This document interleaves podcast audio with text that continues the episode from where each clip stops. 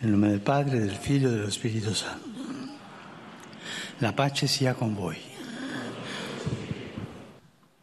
Lesung aus dem Matthäusevangelium. Jesus lehrte seine Jünger und sprach, Selig, die arm sind vor Gott, denn ihnen gehört das Reich Gottes.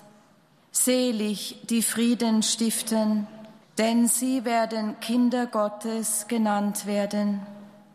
Ihr seid das Salz der Erde, ihr seid das Licht der Welt. Eine Stadt, die auf einem Berg liegt, kann nicht verborgen bleiben.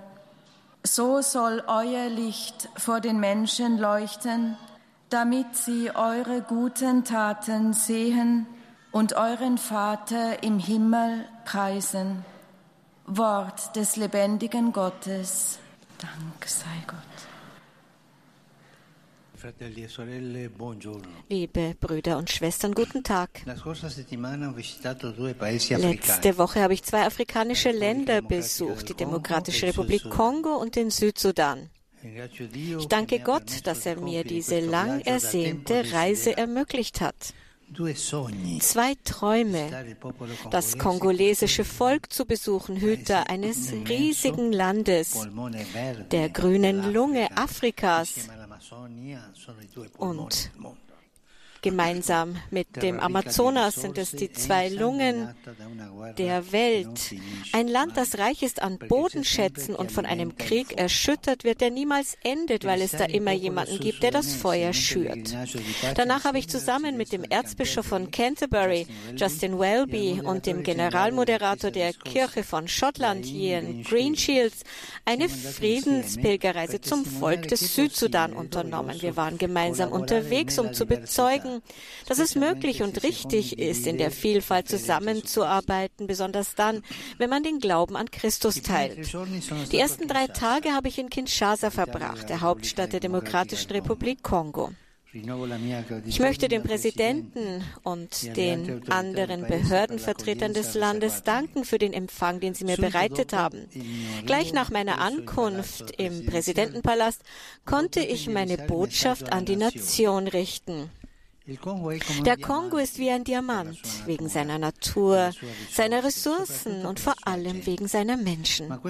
Aber dieser Diamant ist zum Grund für Streit und Gewalt, ja paradoxerweise sogar für die Verarmung der Menschen geworden. Es ist eine Dynamik, die man auch in anderen afrikanischen Regionen beobachten kann und die für diesen Kontinent im Allgemeinen gilt. Es ist ein kolonis kolonialisierter, ausgebeuteter und ausgeplünderter Kontinent. Angesichts all dessen habe ich zwei Worte gesagt. Das erste ist negativ. Genug. Hört auf, Afrika auszubeuten. Ich habe schon andere Male gesagt, dass im kollektiven Bewusstsein diese Meinung herrscht, Afrika muss ausgebeutet werden. Und ich habe gesagt, nein, Schluss damit. Das zweite Wort ist positiv, gemeinsam, gemeinsam in Würde und gegenseitigem Respekt, gemeinsam im Namen Christi, unserer Hoffnung, nicht ausbeuten und gemeinsam vorangehen. Und im Namen Christi haben wir uns zu einer großen Eucharistiefeier versammelt. In Kinshasa haben mehrere Treffen stattgefunden. In erster Linie ging es um die Opfer der Gewalt im Ostkongo, einer Region, die seit Jahren von einem Krieg zwischen bewaffneten Gruppen zerrissen wird, hinter dem wirtschaftliche und politische Interessen stehen. Ich konnte nicht nach Goma reisen. Die Menschen leben in Angst und Schrecken und werden auf dem Altar der illegalen Geschäfte geopfert. Ich habe die erschütternden Berichte der Opfer gehört, besonders der Frauen, die zu Füßen des Kreuzes Waffen und andere Werkzeuge des Todes niederlegten. Mit ihnen habe ich Nein gesagt zu Gewalt und Resignation und Ja zu Versöhnung und Hoffnung.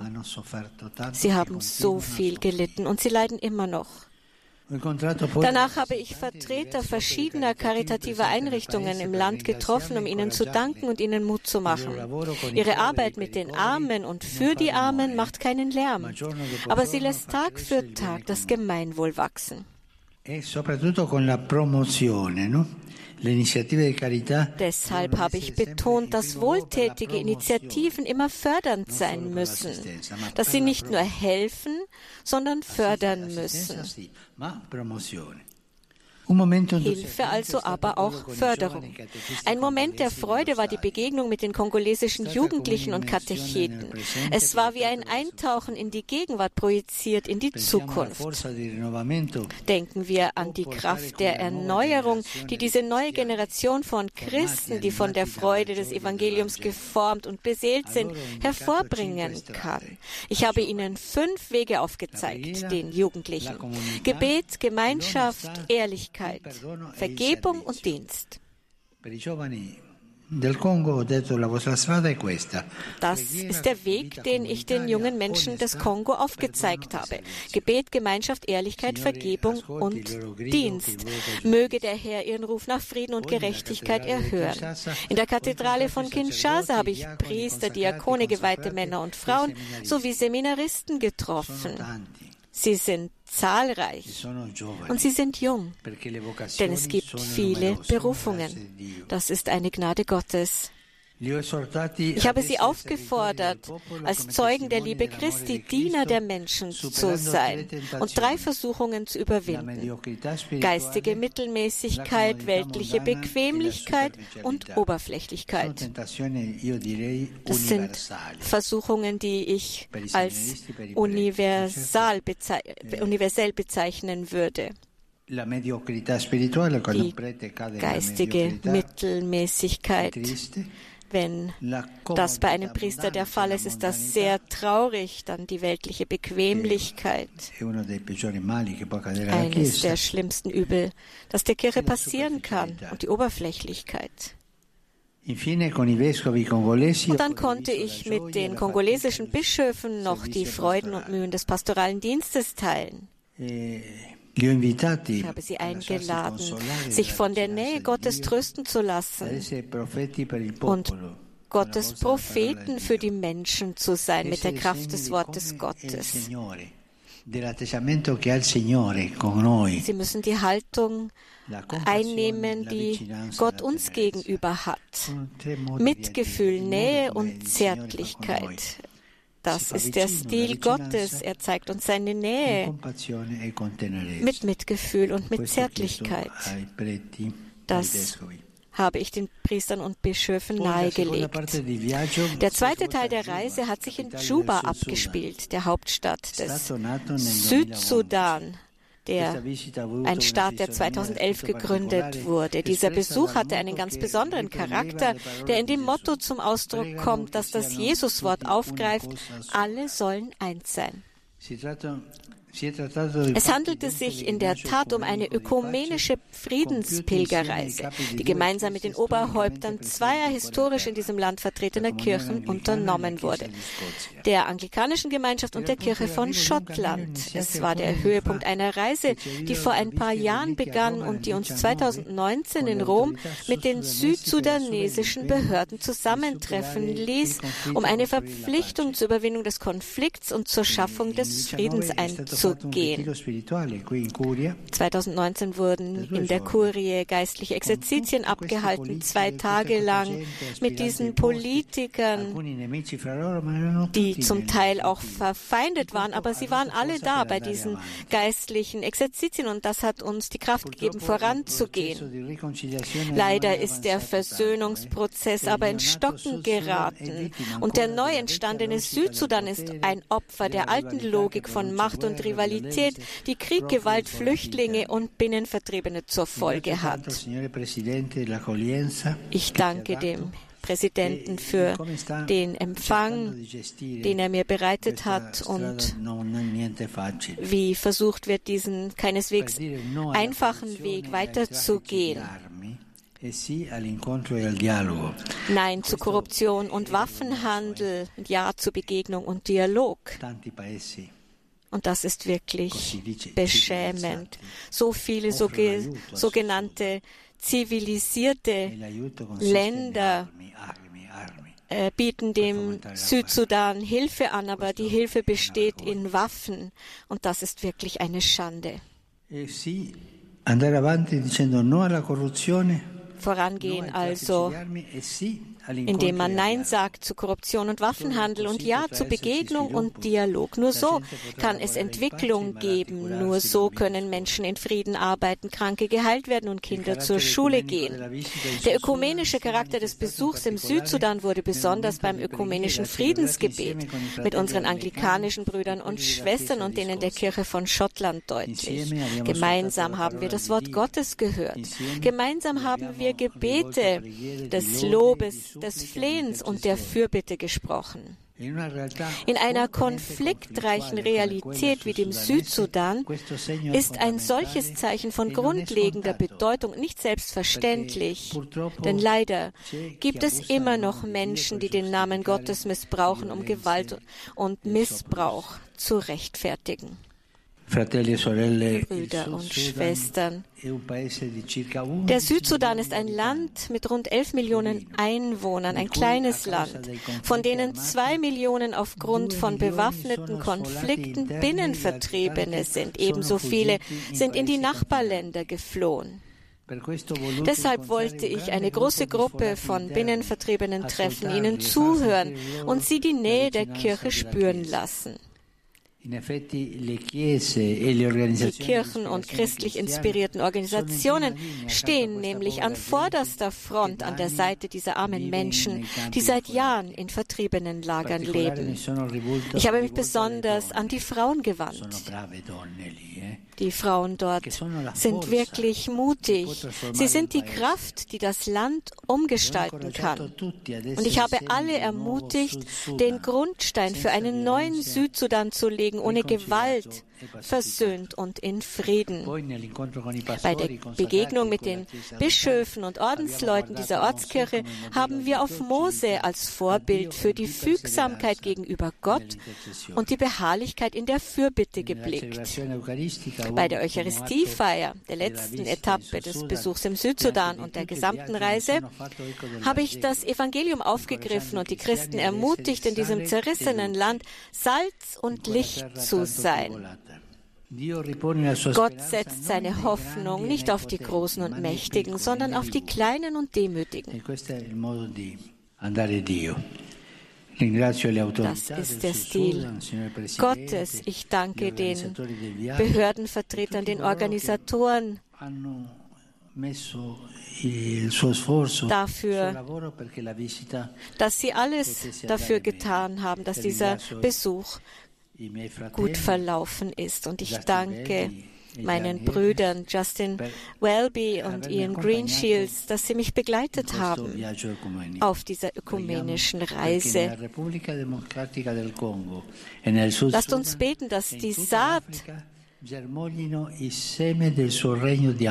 des Reiches Gottes, des Reiches der Liebe, der Gerechtigkeit und des Friedens in der Demokratischen Republik Kongo, im Südsudan und in ganz Afrika aufgehen möge.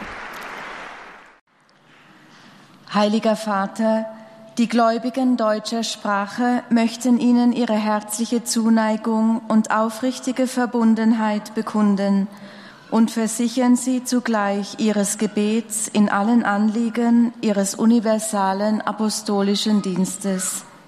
Zum Schluss dieser Audienz singen wir gemeinsam das Vaterunser in lateinischer Sprache.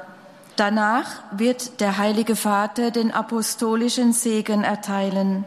Gern schließt er darin ihre Angehörigen ein, besonders die Kinder, die älteren Menschen und die Leidenden. Er segnet auch die Rosenkränze und die übrigen Andachtsgegenstände, die Sie dafür mitgebracht haben. Es folgt nun eine Zusammenfassung der Katechese des Heiligen Vaters in deutscher Sprache. Liebe Brüder und Schwestern, dankbar blicke ich auf meine apostolische Reise nach Afrika zurück. Zuerst besuchte ich die Demokratische Republik Kongo, ein Land mit üppiger Natur und wertvollen Bodenschätzen, ein Reichtum, der tragischerweise nicht zum Wohlergehen aller, sondern seit langem zu Ungerechtigkeit, Ausbeutung und Konflikten geführt hat. Ich habe alle aufgefordert, im Namen Christi gemeinsam den Weg der Versöhnung und des Friedens einzuschlagen.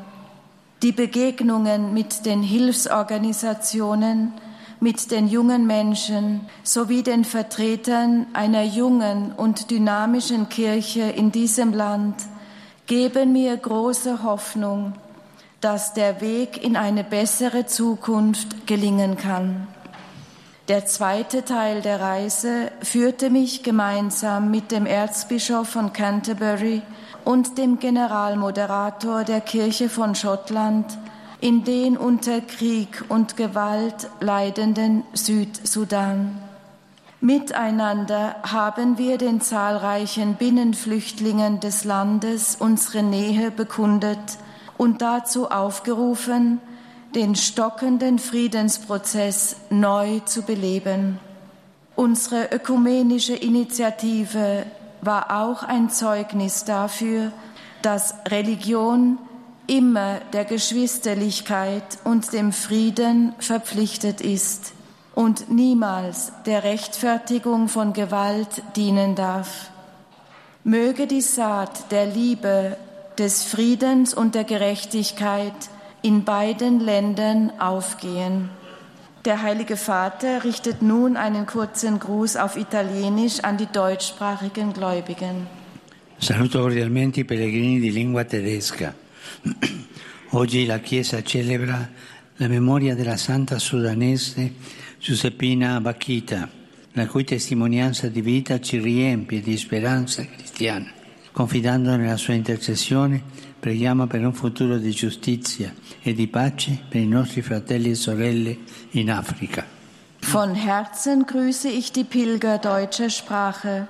Heute begeht die Kirche den Gedenktag der sudanesischen Heiligen Josephine Bakita deren Lebenszeugnis uns mit christlicher Hoffnung erfüllt.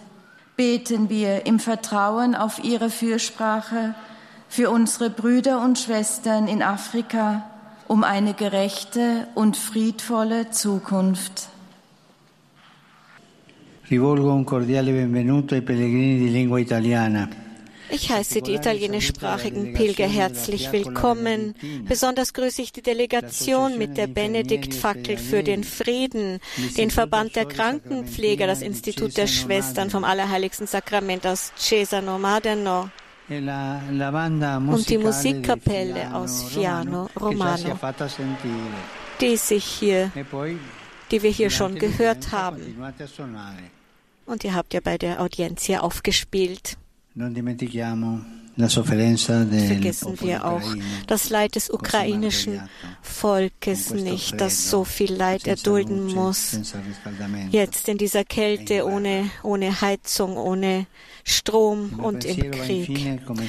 Und schließlich gehen meine Gedanken wie immer an die jungen, kranken und älteren Menschen sowie die Neuvermählten. Wir sind in die Novene zur Vorbereitung auf das liturgische Gedenken der unserer lieben Frau von Lourdes eingetreten, das wir am kommenden Samstag, dem 11. Februar, begehen.